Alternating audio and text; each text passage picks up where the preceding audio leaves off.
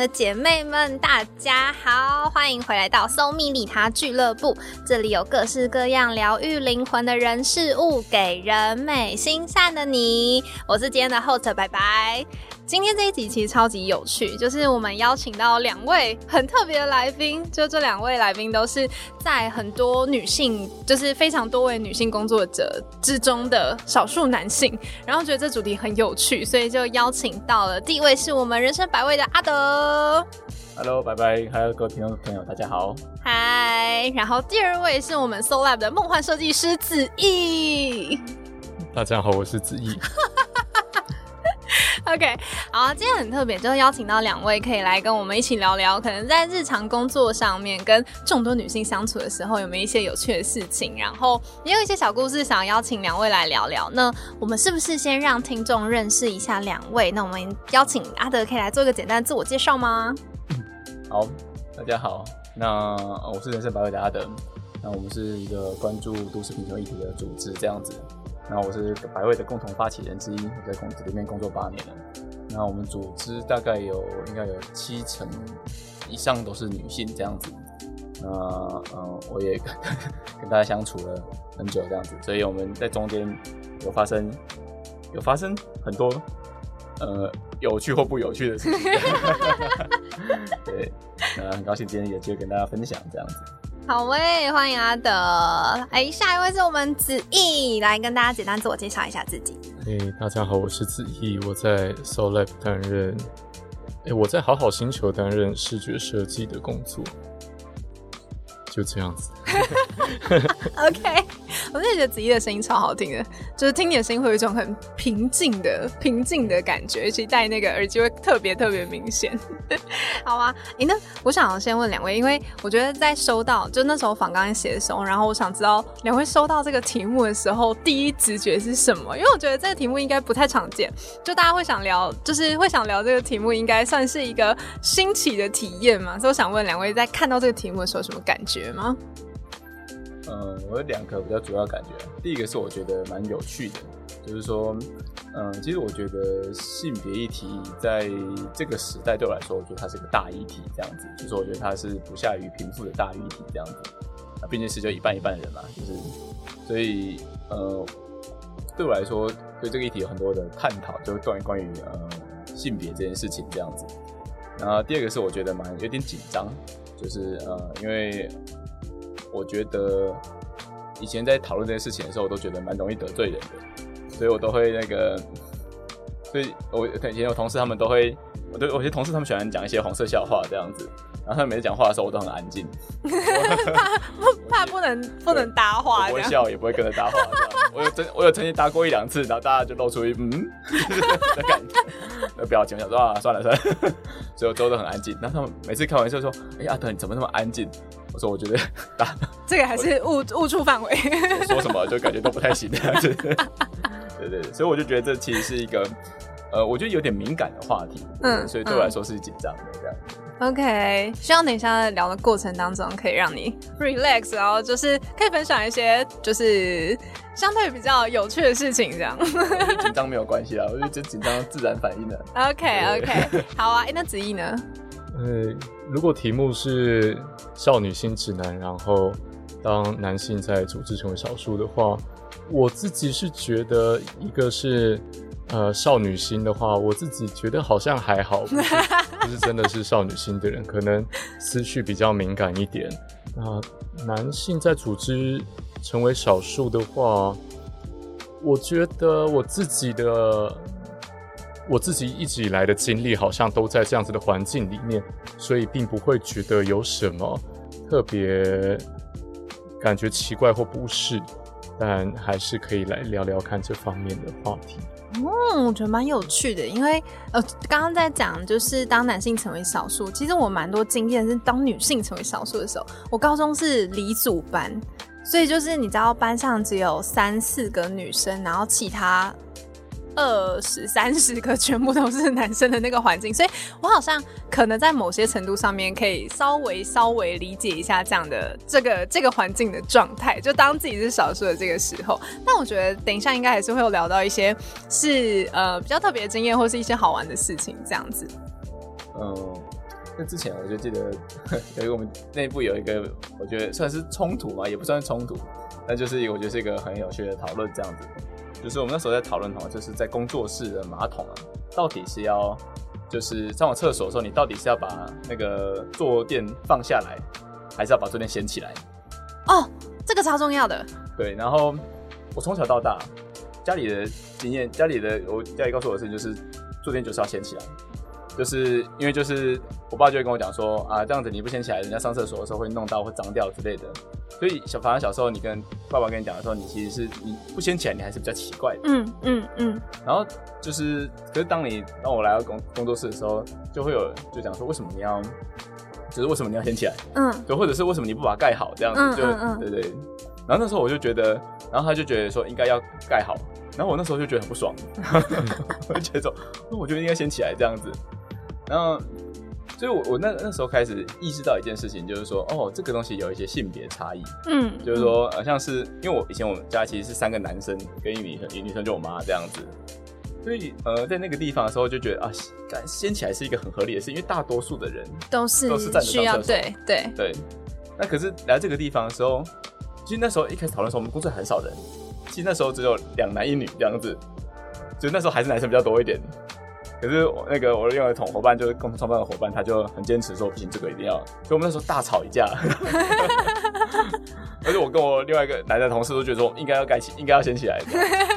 然后他他他就提出了这种性别的少数的理论，这样子嗯提出了这种概念。然后我们我就意识到啊，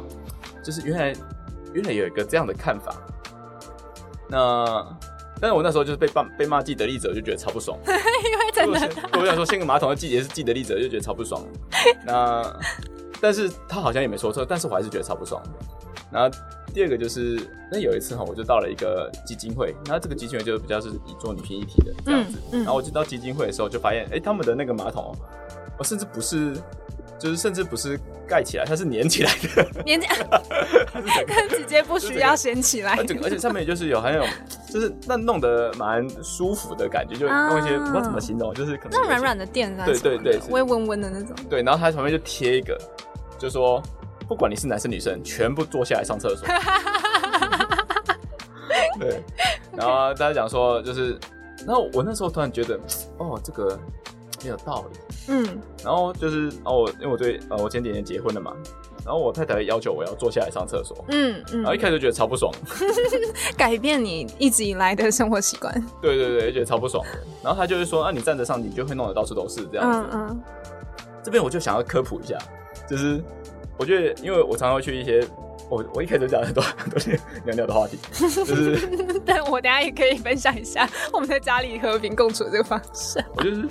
我去我去一些地方的时候，我就常常看到有一些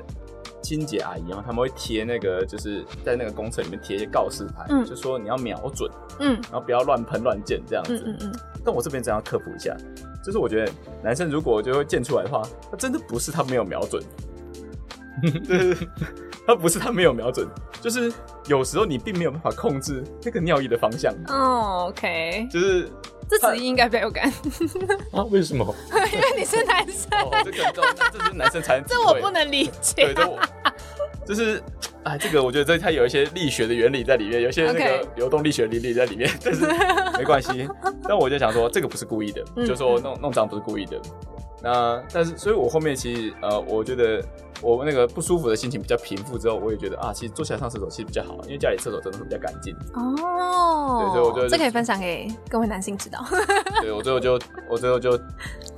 我讲屈服了嘛，好了，我就屈服了妥协妥协。对，那我觉得呃，我现在在里面也得到一些不错的经验，我也把。然后之后我的中医在在我跟他就是中医就跟我讲说啊，你在坐下上厕所的时候，其实你可以，因为他就觉得说、啊你可以练一些核心的东西，我就、嗯。哦好，我会把它当做练核心的机会这样，所以我慢慢慢慢的就会坐下来上厕所这样子，所以我觉得这是一个也是蛮有趣的一个变化经验，确实，确实，咦，刚刚也想要就是稍微聊一下，大家为什么会从一开始就想选择一个女性相对相对多数的工作环境嘛？因为像我知道阿德是创造创造出来，是共同发起人，对，然后阿德在就是 build up 这个环境的时候，有意识到，哎，可能是因为呃，组织需要什么样的特质，或是什么样的方向嘛，所以会有这种就是悬殊落差。嗯，我觉得这个不是 build 出来的，这个叫自然形成的。嗯嗯，就是说，呃，当我们在挑的人的时候，你觉得适合这个工作特质的人，他很自然而然，他通常都是女性。哦，不知道为什么，但是，但是，就像你，就像某些特定科系，其实我们在看的时候，其实没有在管科系的。嗯嗯，但是选出来系就是那几种系，那以及就是，嗯。然后也会有，而且在整个投履历过程中，女性、男性的应试者就是比较少。OK，是显的显著的少。然后而且在履历的那个质地上也不是很适合这个工作，所以我觉得那个真的可以在履历中可以感觉到那个一个人的那个刚阳性刚性的特质跟那个阴性的特质。那我觉得我们这个工作是蛮需要阴性的特质，就是说，我觉得那个阴性特质就是你比较能。我觉得阴阴，我给他一个定义好了，就是一个我觉得他比较，就是如果以阴阳来说，就是阳就是一个凸面，阴就是一个凹面这样子。我觉得阴就是一个比较多那种接纳，然后倾听，然后你可以把别人的事情放进来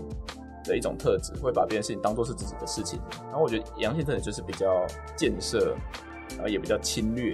或进去的一种特质。所以我觉得在这个工作里面，因为我面对的好像也跟做贫穷有关吧，就是说。我觉得他很多时候贫穷的人，他其实比较没有被理解或者被看见的机会。我觉得所以很需要这种，呃，能比较能感受到别人情绪痛苦，你会比较能产产生出那种哦，我想要跟你连接或者想要去协助的心情。所以我觉得他是因为因为这样的工作环境，他自然而然的好像形成了一个以女性为主的一个工作场合这样。哦，我很喜欢看你在 FB 上面写关于阴性力量跟阳性力量的所有文章。是是，就我觉得你把这个概念诠释的超级好，而且它可以用在就是不管是经营管理还是在相处上面的所有面上，我觉得这超棒的。对我我我我谢谢谢谢谢谢，说对啊说对啊说对，没有说嗯。我觉得，而且我觉得这个有趣，有跟分享一个有趣的变化，就是我觉得我一开始的时候其实并不是这样描述，我像我现在描述已经是比较中性的。我一开始就会认为这是女性的力量，这是男性的力量，然后一开始就被骂了。然后就有人问我说：“为什么你觉得女性就一定要这个力量？”那我想说，其实我就我一开始觉得很不爽，就是觉得说，可是我觉得这是好的事情啊。嗯嗯，就是这是一个，他不带有任何的偏见或什么的，就是嗯，然后。就是他他他其实是带有偏见的啊，对，就是说我我们在这个我们这个行业里面哦，就会我们关注污名那个行业里面，我们就会叫它正向歧视。OK，就它这不是负向歧视，就好像你说呃原住民很喜欢唱歌一样，或者很会唱歌，这是正向歧视，因为不是每个人都会。所以他也我突然发现说，其实这种我说这是女性力量的时候，我对于有些人来说，他会觉得说一种是一种被框架的感觉。对，所以我我后面找到一个比较舒适的说法，就是阴性的力量，就是说，嗯，一个人他其实两种力量都可以都会有这样子。确实，对。然后另外一种就是我其实一开始的时候我在描述这个东西，我是比较排斥阳性力量的，就我觉得阳性力量是不好的、不对的。像一开始是我也是有这个力量比较多的人，就是我会觉得，我觉得像逻辑啊这种，我觉得它就是比较属于阳性力量，但是它比也比较容易伤害到别人。所以我同事就会一开始我蛮多人不是同事，就是蛮多人都会描述到说，有人会觉得我很狠啊，或者是觉得很容易伤害到别人，然后而且而且很多时候不自不自知这样子。所以一开始我其实有点排斥，因为我觉得这个力量会伤害到别人。可是后面就会发现这个力量其实有它的重要性这样子。那我觉得很像是那种坚固的一面，跟人稍稍微比较柔软的那一面的这种感觉。对对对对对，就是他他没有他的话，就是。呃，阴性的力量很容易被破坏，就是它就没有很没有很没有什么存在的空间，就是它需要有一个外坚硬的外壳，对对，才可以有一个，才才就像我觉得像我们身体一样，就是你要有指甲，嗯，你的肉才能好好生长这样子。对，但我觉得确实，阳性力量不是本质，就是肉才是生命的本质这样子。对，就是我觉得这是过程的有些变化，一开始也是被骂。那我觉得这个哦，这这句话扣得起来。我觉得肉才生命本质是好赞。哦，是是，谢谢谢谢谢谢。哎哎，那子怡呢？子怡在这个工作环境里面有没有一些有趣的事情？我觉得真的进入这个环境工作，有趣的事情是，大家都是非常温柔、包容跟敏感的人。就是我会非常接收到非常多的鼓励跟正面的表达，在我怀疑自己的时候，像是有时候做这个画面，我会觉得说，哎，就是好像就是没有达到自己期望的效果，但大家就是会告诉，不断告诉我说，哎，这个东西很棒，这个就是你你是最棒的啊，或者是就是会一直鼓励我，我会觉得非常温暖。那那些对于自己的怀疑跟疑虑会减轻一些些，就是大家都是这么温柔跟敏感的人的时候，有时候其实在工作的时候会开始被他们感染，然后也会在想说，哎，是不是自己跟他们的互动，就是有时候我自己讲话可能太直接或刻薄，是不是也要慢慢的调整，像是像他们一样，让人感受到舒服跟温暖。那阿德有没有想，就是也有在工作的时候也有这种感觉吗？哦，有有有，我觉得刚刚自己这段让我蛮有共鸣。就是呃，前一段时间好像前几年吧，好像有一个测验的，那时候大家蛮流行，叫做敏感度测验啊，有是不是高敏人的那个测验？对对对对对。然后我测完，就是大概分数在好像蛮好像高，好像七十几分、八十几分，就算那蛮高的。我怎么没有说一般人？好像就是一些高敏的人，然后七十八十分啊。我那时候测完在二十分，哇！对，然后我也跟我大学同学，我大学念电机系，那个大学同学测测完两分，真的假的？我说，他说，他说，而且二十分的时候说啊，你很适合去承受一些高压的工作，很适合当一些将军啊什么的。我说，理性很很多的那个。对对对，然后两分的，我想说，同学你是树皮。这个是完全的，是完全没有一个完全没有任何感觉。那其实刚才讲这件事情，我就觉得其实我蛮有感触，就是呃，其实我会觉得在来到组来到在组这样子的女性环境工作，其实我觉得很像是被泡进某一种培养液里面的感觉。哦，就是我觉得会有这被滋养的感觉。就是我觉得像刚刚讲会有很多肯定，然后我觉得在我们组织里面，我觉得像是我觉得大家特别擅长、特别敏感，事情是关于痛苦的敏感。就大家很能理解痛苦的存在，所以大家在很多行为上就会很自然的绕过那个痛苦，所以他不会，呃，不是不是说忽略它，而是知道你有这样痛苦，所以不做些什么，或者会跟你说些什么。那你甚至有时候你甚至不需要讲，他就已经知道你的痛苦。所以我觉得那种感觉，就对我来说，从现在理解就是这是什么东西呢？呃，我觉得它就很像《异形禅师》里面讲的，这就是爱呀。异形禅师说，爱就是理解别人的痛苦这样子。所以我那时候感觉到，我有很多的痛苦就是被理解的。然后就是，我觉得不只是在女性的环境，也包含在跟我太太相处的时候，也是这种感觉。就是我觉得那第一次感受到一种被爱的感觉。所以那种爱的感觉，我觉得并不是那种呃，在呃爱情的那种爱，我觉得它是一种被跟人的。人的关怀或怎么，所以我第一次感觉到我那个像树皮的那个存在，泡进那个培养皿里面，然后它就泡泡出了一个，开始长出一些小树苗或是这些。对，我觉得它开始有了一些生命，然后开始能感受到别人的痛苦。就是我在那时候在有一些对我来说有一个很大的学习是这样，就是，嗯，我做个男做个男性这件事情，我觉得过去你会背负一些。社会给对你的期待啊，没没有谁不背负期待。我觉得大家就是每个性别都怕背负的期待。可这个期待，我会觉得它常常不是你能背负的。举例来说，就是以前我在跟我前女友在相处的时候，她可能会觉得说啊，你一定要就是找到什么样的工作，赚多少钱，或者是买到什么样的房子。我当然想这样做，可这不是我一定能办到的事情，因为我那时候不确定我是不是一定能赚到这么多钱。那可是我觉得常在背负这个期待的时候，背负这种不属于自己的期待，或你没办法达成期待的时候，或责任啊，我觉得他常常也会想要要求别人去背负不属于他的期待或不属于他的责任。所以最一开始的时候，我的有一个非常有趣的经验，就是我我我共同创办的伙伴，如果大家认识他，他就是阿勇、朱冠珍这样子，就他是一个算是很有能力，就他应该算很有，他就是很有能力。而且很强大的一个人，嗯，可在一开始创办的时候，我常常把他当做我的秘书，然后 有一次他就爆炸，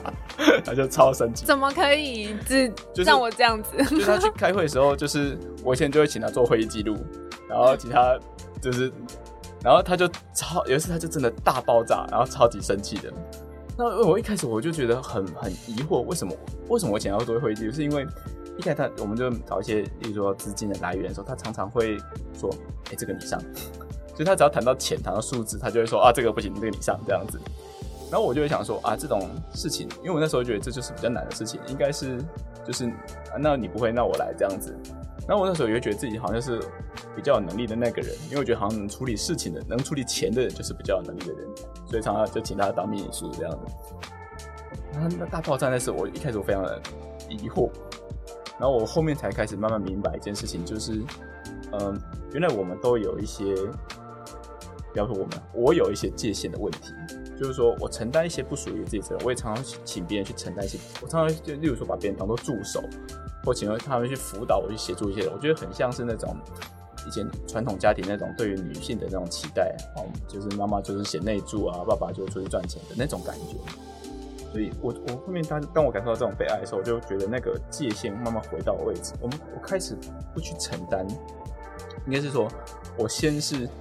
开始过度的要求别人，就是说，呃，大家不需要成为我的助理或助手，就是你们就是自己嘛，那你们去做你们想做的事情。可是当当我不去做这种过去很多被视为什么种压迫者的一种行为的时候，我自己就会感受到我有莫大的压力，因为我是两边的压力都有，我既没有办法把压力再把责任交给别人，但是我原本的责任还在。所以那时候我做的第二件事情是把我原本的界限往后推，就是我开始跟大家说，那我也没办法承担组织存续的压力，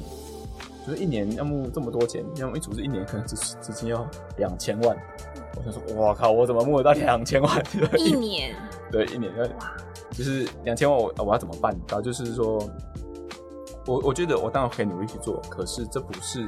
我一定做得到的事情，所以我也开始把我这样的压力跟大家分享。我觉得很有趣哦，就是组织也，就伙伴们他们也承担了这个压力，就他们，我他们也跟我说，就是，那你也没有一定要负这个责任。今天组织活不下去，那是大家的事情，不是你一个人责任。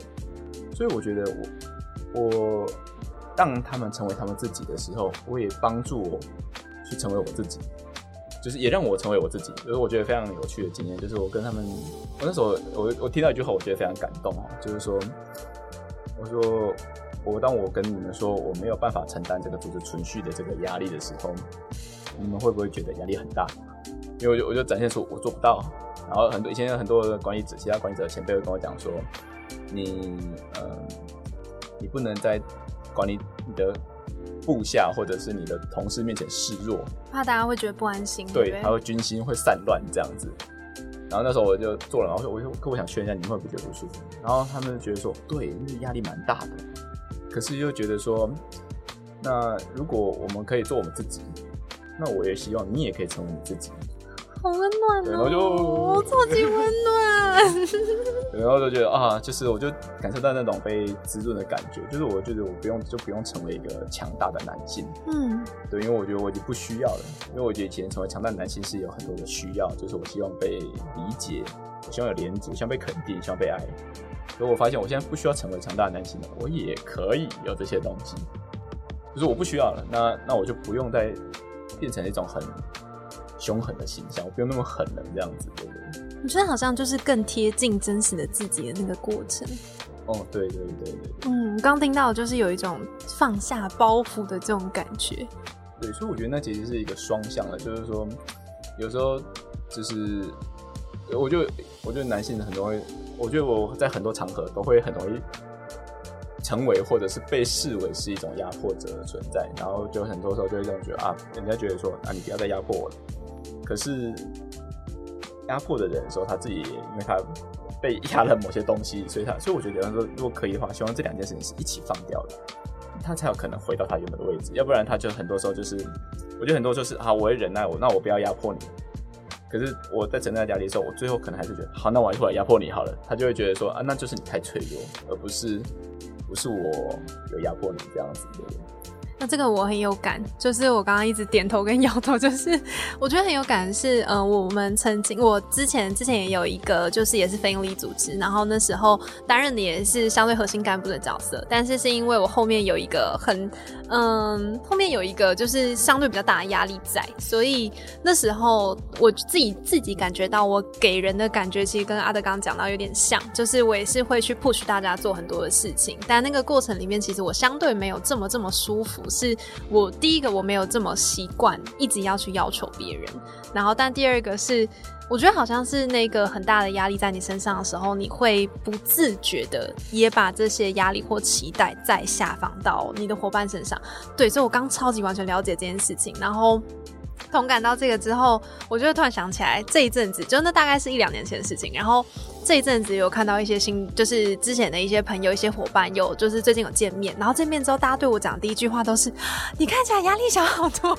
OK OK，就是你看起来就是就是一样，就是像现在这样可以很很很开心的这样相处的这个过程。然后我就突然回想到，哎，真的耶！就是当如果我们身为某个角色，或是当你身上背负一些压力的时候，你不自觉散发出来那个过程。就会是让别人也感受到那个有一点有一点压迫那种感觉。对对。然后，但我也想要 echo 一下，刚刚讲到那个就是分工这件事情，这件事情我也超级有感。但我比较理解的是，就是他就是各有所长，就很像是在那个在在呃大家擅长的领域去做不一样的事情。就举例来讲，我最近开了一间花店，叫发发小店，然后这间花店是我跟我男朋友一起开的。那在里面很明确、非常明确的分工，就是他就是纯负责财务，就财务跟那个跟所有的就是要去计算成本、叭叭叭这件事情。然后我就是负责美感跟制作的这件事。然后就我们一起来做这件事情。然后但这件事情对我来讲，就是我觉得让他完全负责财务这件事情，就是超级正确的选择。没办法，他的数学就十五积分，就这就是他很擅长的事情。然后他也完全不会来干涉我的美感的这个部分，因为这就是我的专长。所以，我刚刚我刚刚听阿德的故事的时候，我也理解，这也其实是一个，嗯，应该算是就是大家各有所长的地方，然后可以去做到一个很嗯很适当的分工嘛。我觉得这它本质上来说，从现在认识来说，它确实是各有所长。但是我觉得，但是我觉得世界本身是现在是本身是比较偏斜的，就是说。大家还是会把那些跟钱比较相关的工作视为是比较重要的工作，就像一个组织的业务部门跟财务部门，它一定是比较是重中之重，对对，一定是权力部门这样子。那所以，我我觉得，因为我是那时候也商管毕业，所以很自然而然就觉得，能控制这些事情的人，就是或能掌握这件事情，他应该是比较重要的工作。而那些就是，例如说，我那时候其实观察，我那时候有个印象很深刻的事情，就是呃，我在跟安永的。合作里面的时候，我们都会带专案。所以我常我带的专案就是有一种，就是大家会有一种就是需要很需要 push，然后就是我们现在遇到一些困难，然后我们就会大家就会抱着头来说不知道该怎么办。然后我那时候就会变成我就要尝试变，假设我是专案的那个带的人的话，我就在想这个要怎么解决。可是我常常也心里也就想说，为什么你们没有想要怎么解决？就是两手一摊嘛，就说这样事情就这样。那感觉是一个不太平衡的感觉，就觉得很不爽。对。可是那时候有一次，我就是呃，因为他们有个另外机会要算钱，所以要算他们的预算，然后要找我去开那个会。然后我就看到，哎，这个是爱永带的专案，就大家非常的有活力，就是大家一然后有很多的想法，说我要做这个，我要做那个，就是然后哎这件事情我想要怎么做，然后然后非常非常的有动力。那我想说，哇，为什么差这么多？就是就是明明就同群人，对，但是怎么在不同状况表现下是这样？对对对，然后想说，就是我想，我想那时候我就很好奇，到底是怎么做到的？所以那时候我问他说你怎么做到？他说他会想要先，他会先问大家想要做什么。然后我就说哦，就是他就是呃，在组织里面，我觉得蛮我蛮有蛮多的伙伴，就是他他常常形成一种群体。然后让让大家可以去连接互动这样子，我会觉得那里有一些我没有的能力，而且是我很不擅长的东西。而且，可是我觉得跟财务很一个很不一样的感感觉，就是它是无形的，嗯，就它不像，例如说我很会算钱，会算错、算不好、算不好，差很多，就差很很明显。可这种带好带不好，其实我觉得真的看不出来。结果到最后，他发现哦，原来有一些情绪跟感受在里面，而有些人因为。像刚刚子瑜讲的，就是呃，他很敏感，所以他感受到这个变化，所以他很知道我做什么，你的变化是什么。所以我觉得那个东西很贴近内心的的能力，就不是我，就像我觉得包含设计、视觉，然后或者是一个文字。我我那时候最最有趣的一个非常大的差异就是，我们两个都会有时候都会出去做简报。其实我一开始我是不太会讲话的，我是不太会去演讲的。演讲的时候都是基本上都是阿勇去，因为我觉得他不太会讲，然后他就会设计。然后我到后面才开始我自己有讲。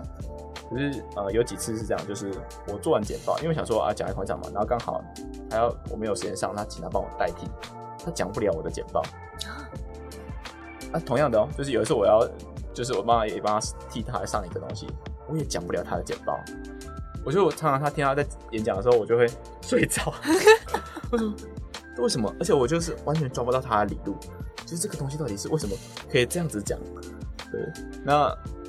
可是。然后我那时候讲完讲完说啊，这样等大家真的听得懂吗？我看到隔壁在流眼泪，我就说 等一下，为什么隔壁在流眼泪？然后我就说你听到什么？他说好感动哦。啊，所以我那时候就觉得说啊，这里有一个不一样的东西，而且我不知道那是什么，是无形的的存在。所以那时候是我呃开始去探讨这种呃性别差异，或者是或者是这种阴性跟阳性特质的起点这样子。所以是从这里开始，因为其实我也很好奇，因为我知道那个阿德跟子怡都有在接触灵性相关的一些内容，然后我一直很好奇，就是两位的开始是什么？呃，一开始会一开始会接触灵性是大学时期打工的一个工作，后来有回去做正职。那我们是一间花店，服务非常高端的客群，在做婚礼。就是用婚诶，主要是婚礼这个项目在盈利，然后就看到那些呃有钱人花钱的方式是非常恐怖，然后公司里面的人也会因为需要处理这些压力，然后心理跟精神状况出了非常大的问题。那在那个时候，我在那个年纪是非常追求。可能是要需要赚钱，工作就是要赚钱，跟要达到某一种成就、社会地位的成就。但是在那边就是看看了一下，就觉得说，哎，那就是有钱真的是我想要的吗？那这这一切带来的后果，就是基本上非常的，大家都非常的痛苦，就会开始想说，那如果。我不是要，我不是要赚钱而工作的话，那我我能做什么？就是我接下来应该怎么办？我生而为人，我我有一个目的在吗？我有一个课题在吗？从这边去切入，开始接触这一切。好赞哦！那你在就是这个过程里面，你有发现自己有一些新的收获，或是有没有可以分享的故事？收获的话，可能我我自己的感觉比较没有那么大。不过身边相处的人，包括就是在那时候工作的人，因为到现在也是认识十多年，他们会觉得，哎，我似乎变成一个更对他们来说更成熟、更柔软的人。因为我以前就是一个呃各方面都非常外显跟。直接不成熟，可能相对来说更更锐利、更容易去跟别人碰撞的人。嗯，谢谢子毅。那阿德呢？阿德就是这一切的开始，然后跟有一些有就是可以分享的小故事。我我记得在创业之前，我就有听过，在创业之前的时候，我就有听过灵性的东西。那时候感觉非常模糊，就是那时候那第一次听到有人讲说身心灵这件事情，那然后身可以理解，心也可以理解，然后可大家讲到灵的时候，那时候我就觉得这个东西哦，非常的有趣，然后非常的好像很很超级的感觉，可是我却对它没有什么兴趣，想要去更深的探索这样子，然后我觉得。所以我自己在整个创业期间，我觉得蛮有很大程度就在了解，就是我我其实蛮大在了解这种，从先了解女性是怎么想，就是像我的伙伴就会有一个伙伴他是学者，他是社会心理学的学者，他就有提到说，他说你有，那你有注意到吗？就是或者是有一个学术论文去研究出，在现代很多所谓的这种社会运动里面，或者特别这种提倡解压迫，就是呃反压迫的、解除压迫的社会运动里面，其实很大多数都是由女性领导者带领的。所以他说，女性主义在里面其实是一个很重要的角色。那我那时候第一次感觉到女性主义跟社会运动，我们在做这种社会运动之间的关系。所以那时候就会很好奇，女性主义到底是什么这样子。那有一次一直到呃，我我就有一次我就问大家是，女性主义是什么？我就问阿勇说，女性主义是什么？他就说，那女性主义很多种，可是他说他认为主要是一个以经验作为主体的，就是一种呃，就是一种一种社会运动这样子。那那时候我就会才发现啊，就是它相较于经验作为主体，那那就是相对于就是以事事实作为主体，或以呃数据或什么作为主体。所以我慢慢理解到这种关于女性领或者是阴性领导者的这种风格是什么之后，呃，我我们组织也慢慢的变得在财务上它开始比较稳健。对，然后所以一直到我觉得二二零两三年前吧，就是说那时候我们组织募款，然后到达一个我觉得才会比较稳健，我没有那么多担心，比较有余裕的时候，嗯，我那时候开始开始学太极拳，就是开始去学一些太极啊，学然后学催眠啊，学一些这些东西，然后我突然觉得，哇，这个领域这个灵性的领域实在太有趣了，从灵性这个关键词衍生出一系列的这个东西，实在是太有趣了，我觉得真是。真是这个世界的自身的道理啊！嗯嗯，对。然后，所以呃，我那时候对这些非常的狂热，然后大家就大家都觉得我很疯。狂热到什么程度？狂热就是我会告诉他说，我然后说你知道什么是灵性吗？你不知道，我跟你讲，我来告诉你什么是。然后就，然后我那时候就是我觉得获取到很多心智，它完全的打开我的另外一种世界观，就是然后而且这个世界观，我觉得对于。我原本过去的很多困境或现象，我觉得它也能提供很好的解认识论，跟甚至我觉得甚至可以到达方法论这样子。所以我觉得对我来说，学习我最大的改变哦，就是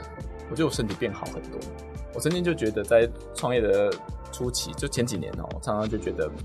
我大概只能活到四十岁或五十岁，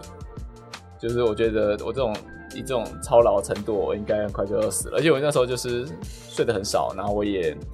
我一天可以只睡大概四个小时，就四个小时很惊人呢，真的是很少哎。对我睡得非常少，然后就是而且然后工作时间也很长，然后重点是我觉得我吃的非常不健康，就是说我常常就是会吃一些呃反正一般人都不健康的食物这样子。可我到现在我觉得我身体非常的好。就是呃，我也很少生病，然后也不像以前，就是有很多状态的改变。那第二个是，嗯，然后我就我开始开始会煮饭，就以前都是就买外食，然后可现在我后面就开始，我现在会自己煮饭。所以我觉得那个改变非常大，而且就是从一开始，我觉得是从很很知识性的，我觉得被很大的启发，然后到我觉得现在就蛮多就是呃，就像实践。所以，我我到现在就是，我觉得也过了一个过程，就是一开始对读书这些读各式买各式各样的这种书啊，我包含去买什么奇门遁甲，然后易经啊，然后什么阿卡西记录啊，类似这种，就是反正从东西方啊，然后。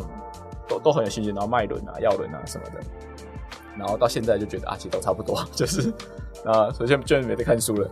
现在就是我觉得回到一个就是自己练习，然后跟我现在很有兴趣的事情就是听听别人怎么想，就是听听，例如说别人的修行过程是什么，或者别人怎么突然想要修行，然后对这件事情就变得比较有兴趣。让我想起，呃，很像以前以前我认识的一个老师的状态。这个老师就是说我很狠的那个人，然后他是一个原住民的文学家，然后他就说他他以前他有一次他就是他生病了，然后我觉得他我怕他快死掉了，所以我那时候就拜访他，我就跟他说：“老师，你有没有什么要教我的？要趁现在教一教这样子。”然后老师就说：“哦，他说我们不知道要跟你讲什么，哎，就是我比较有兴趣听听看你最近在做什么这样子。”然后他说。我那时候其实这句话让我很有感觉，很有印象，这样子，我觉得我觉得这就是他教我的东西，这样子的。所以我觉得大概就是我接触它的过程这样子。我觉得刚刚那个煮饭那个，是不是开始会选择自己想要吃进身体的那个食材是什么的过程？就开始是为自己去做一顿饭啊，或是就是去选择一些更好的、更好的食材吗？嗯，我觉我觉得是，就是我觉得一开始讲说想要吃的健康嘛，然后想要吃一些更更好的食材。可你慢慢发现说，哦，呃，这些东西的种植，它跟这个土地的关系，就是，然后你如果种的过程中，这个土地觉得不是很快乐，那你吃进的东西可能也不是太不是很快乐，所以你也希望这个东西可以对土地或周围的人好一点，或者是对于。反正有接触到他的人都会好一点，所以我觉得那时候就是我甚至在今年年初就加入那个主妇联盟的会员，哦，所以很贵，我都买不起，对，有点买有点买不起，但是我觉得可以替代性的使用一下，就会觉得啊，还我不管，我其实有点吃不出来到底是不是真的不一样，所以我每次都会请我太太说，你试看有没有不一样，嗯，这个是。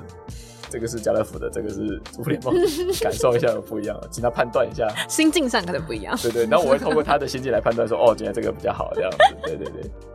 好有趣。关关于能不能吃得出来不一样，我自己在吃东西上面，我也是花了，应该说吃是我很有热忱的事情。那在我开始真的好好吃东西之后。就我吃东西基本上是很喜欢自己吃的，最好是也不要有任何人跟我对谈。大家在一起是很开心的，但进食的时光是我很珍惜的。那在我慢慢吃，我把专注力都放在我跟这些食物的关系上的时候，这个过程其实非常非常的有趣，就很像是有趣到我都觉得说，哎，就像在。看一部电影或是玩一个游戏的那种感觉，我不断的接收这些东西给我的资讯跟他们给我的感受是什么，然后包括我的我选择食物的顺序，我要从哪些开始吃，然后我咀嚼的程度，到我想象他们经历了什么事情，然后到我这里，我怎么去吸收他们跟接收他们给我的能量，还有。越把这件事情越慢做，跟越去体验它跟感受的时候，它给我的满足感跟回馈也越大。在这个情况之下，我是一个饮食口味非常重的人，但我在这个状态之下，我可以吃的很清淡，然后我也吃得出他们的鲜甜跟好的地方在哪里。我好喜欢子怡刚刚这一段，刚刚就让我想起我有之前，嗯，我有一阵子就是停下来休息的时候，在那个压力巨大之后，就停下来了一阵子，然后大概让自己休息了三个月左右。然后那三个月里面，就是嗯，每天 记录自己的身心状况，然后跟就自己在想些什么事情。然后我到现在都很印象深刻，有一碗面。就是那碗面是，嗯，那个那个情况是，就是我们回南头的老家，然后嗯，就是家人都出去了，然后只有我一个人在，然后我那一天就觉得，就是我不想要接收其他的资讯，所以我就手机所有东西全部关起来。然后我那时候就觉得，哦，突然觉得肚子有点饿，我就走到厨房。然后因为我不知道冰箱里面有什么，就不太常回去，所以不太知道冰箱里面有什么食材。就那时候就打开，然后我就发现有一包看起来就是还不错，看起来看起来还不错吃的面条，然后跟一些海带芽，然后还有味增吧，跟贡丸这些，就是我就挑选了一些我觉得现在想吃的东西。然后就我也不太会煮饭，就我是真的不太知道怎么煮饭。但那那个当下，我觉得嗯就没关系，就试试看这样子。然后那个过程里面，我觉得很 很有趣的事情是，我不太知道为什么这些东西调味起来竟然好好吃哦。就是我觉得那很有趣的是，我就直觉觉得好像这样子做好像可以哦。然后这样试试试完之后，我真的觉得那碗面是我。到目前为止，印象深刻、超级超级深刻的面，就我真的就做完，然后坐到餐桌上，然后就跟子毅刚刚讲到的那个开始开始想这个就是这些食材，它的可能来自的地方，或是我觉得现在在吃这碗面的时候，我的心境是什么样子。然后我就超级印象深刻，就是我真的觉得吃那一口面条，就是第一口面条超级清甜，就那个那个经验是日常，如果你没有很细细致的去留意到你嗯吃进的食物，或是那个当下的时候，你不会刻意的感受到的。可是我真的觉得在那个当下，我好全心全意的在吃那一碗面，然后去感受那个那个那个很。就是很很好吃的味道，对。然后我就我刚刚子怡讲，我就我就想到那个回忆，就是我竟然可以对一碗面印象如此如此深刻，然后它的它的味道在我的脑海里还这么明显。但我真的觉得我就是好像那个经验就不可能会再复刻，就它就是非常非常独特的经验那个感觉。今天真的跟两位聊了很多，包含从前面有提到了，就是关于在呃可能工作环境里面，然后成为少数的男性的话题，然后到后面听了一些小故事，然后以及最后我们有聊到一两性两位在灵性方面的一些修行，然后跟一些经验。我觉得今天这一集真的是就是有了非常多不一样的观点的一集，因为苏米丽她俱乐部其实经常我们访谈到的都是一些女性的创呃女性的一些组织领导者。或是一些伙伴，然后在这一集，我真的觉得超级开心，可以从不同的视角来听到更多元的一些经验跟观点。然后也确实，我觉得在日常生活当中很需要这样子不同的不同的想法的碰撞，然后在过程当中也会感觉得到自己的自己的一些改变或变化。然后我觉得今天这一集就是能量满满，然后也想要就是请两位可以送一些祝福给我们线上的听众朋友，可能是一些小行动，或是你觉得可以分享的一句话。就是道跟不道，它其实是连起来的，就道是不道的一部分，道不道也是道的一部分，这样子。所以那时候我就觉得说啊，那我就不用这么赶时间了，我就可以继续拿着我手机在吃我的饭这样子。所以我就想跟大家分享一些，今天这这个想体会就是说，呃，就是你没有不在路上这样子，就不用那么急这样子。好，子怡呢？我给大家的一句祝福的话，希望大家能够心想事成，所以多去思考一些快乐跟正面的事情，不要去想那些负面的、痛苦的，因为。这些事情都影响你接下来发生的事。好，那我们今天这集真的非常精彩，那也就请我们线上的听众朋友们，我们下一集再见喽！大家拜拜，拜拜，拜拜。